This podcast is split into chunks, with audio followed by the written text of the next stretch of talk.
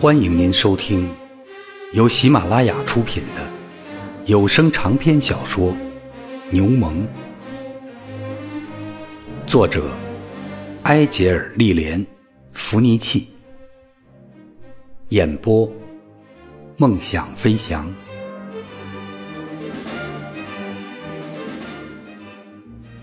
那天下午，亚瑟感到有必要多散一会儿步。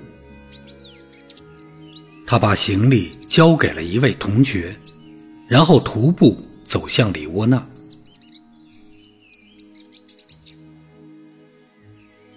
那天湿度非常大，天上布满了乌云，但是并不冷。一望无际的平原，在他看来，仿佛比以前更加美丽。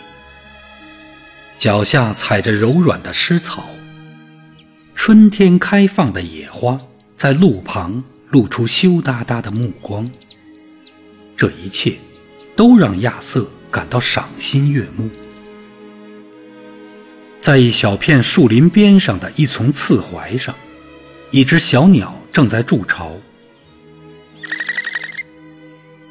当他走过的时候，那只小鸟吓得鸣叫一声，拍打着褐黄色的翅膀。匆匆飞走了，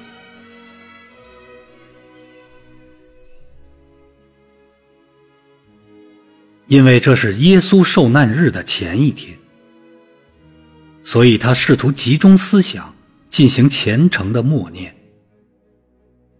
但是他却老是想着蒙泰尼里和琼马，任凭他的思绪随意想着即将到来的起义之种种奇迹。和荣耀，并且想着他给他的两位偶像所安排的角色：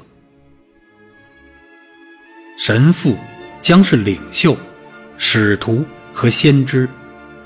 在他的盛怒之下，黑暗的力量将会逃之夭夭；在他振臂高呼下，保卫自由的青年将重温古老的信条和真理。并且将从一个全新的、未曾想象过的角度赋予其新的含义。琼马呢？哦，琼马将会冲锋在前。它是用塑造女英雄的材料铸造出来的。她会是一个完美的同志。她是无数诗人梦寐以求的无畏的圣女。她会和她肩并肩站在一起。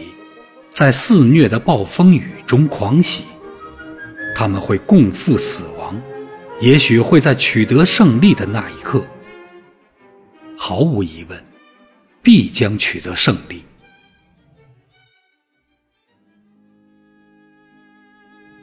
他绝不会向琼马吐露自己的爱情，他怕这样会影响他内心的宁静。或者破坏平淡之交的友谊，对他来说，琼马是神圣的，是一个无瑕的牺牲物，为了解救大众而被贡献到祭坛上焚化。他算什么呢？竟敢走进只知热爱上帝和意大利的那片心灵洁白的圣地？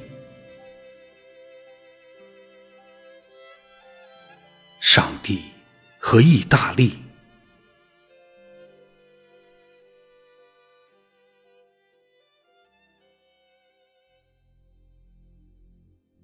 当他走进宫殿街中那座宏大沉闷的住宅时，他在突然之间像从云端坠落下来。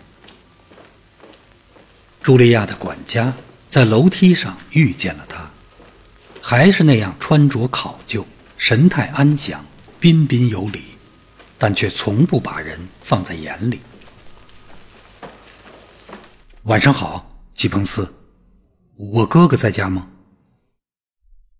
托马斯先生在家，先生，伯顿夫人也在家，他们都在客厅呢。亚瑟怀着沉重的心情走了进去。多么让人感到压抑的房子！生活的洪流好像绕他而去，总是让他留在高水位上。一切都没有变化，人没变，家族的画像没变，笨重的家具、丑陋的餐具和粗俗的豪华摆设都没有变，甚至连铜花瓶里的花，看上去都像是抹了油彩的铁花，在春风和煦的日子里，从来不知焕发花的青春活力。茱莉亚身着进餐的装束，正在客厅里等着客人。对她来说，客厅就是生活的中心。她坐在里面，就像是让人描绘时装图样，脸上挂着木然的表情，头上盘了淡黄色的发卷，膝上趴着一只小狗。“你好啊，亚瑟。”他生硬地说道，随即伸出手指让他握了一下，继而转去抚摸小狗柔软的皮毛。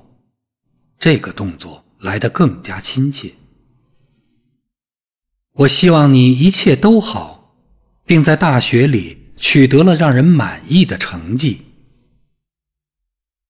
亚瑟含糊不清的说了几句临时想起来的客套话，然后。就陷入了一种拘谨不安的沉默之中。杰姆斯气度不凡的走了进来，身边跟着一位不苟言笑、已经上了年纪的船运经纪人。他们的到来也没有打破这种冷场面。当吉彭斯宣布开饭时。亚瑟站了起来，如释重负。我不吃饭了，茱莉亚。如果你不介意的话，我想回房间了。你的斋戒也斋过了头吧，我的孩子。托马斯说道。这样下去，你肯定会生病的。哦，不会的。晚安。亚瑟在走廊里遇见一位打下手的女佣人，便请她在早上六点钟敲门叫醒他。少爷是要去教堂吗？嗯，是的。晚安，特丽莎。他走进自己的屋子，这里原是母亲住的地方。在他久病不愈期间，窗户对面的神龛被改装成了一个祈祷室。一个巨大的十字架带着黑色的底座占据圣坛的中间，坛前挂着一只古罗马式小吊灯。他就是在这里去世的。他的肖像就挂在床边的墙上，桌上。摆着他曾用过的瓷钵，里面装着他心爱的紫罗兰花。他正好去世一年了。那些意大利仆人并没有忘记他。亚瑟从手提包里取出一个精心包裹的、镶嵌了镜框的画像。这是蒙泰尼里的蜡笔肖像画，是前几天。才从罗马寄来的。正当他打开这件无价之宝的包装时，茱莉亚的小厮端着一个盛有晚餐的托盘进来了。在新女主人到来之前，伺候格拉迪斯的厨娘弄了一些小吃。他以为他的小主人也许在不犯教规的情况下肯吃上一口。亚瑟什么也不吃，只拿了一块面包。那个小厮是吉彭斯的侄子，刚从英国过来。在他拿走托盘时，意味深长的笑了笑。他已经加入了仆人之中的新教徒阵营。亚瑟走进壁龛，在十字架前跪了下来。他试图静下心来，抱着祈祷和默念的正确态度，但是他发现他很难做到这一点。正如托马斯所说的那样，他执行四月斋戒过于严格了。他就像喝了烈性酒一样，阵阵轻微的兴奋从背部贯穿下去，眼前的十字架在云中翻滚。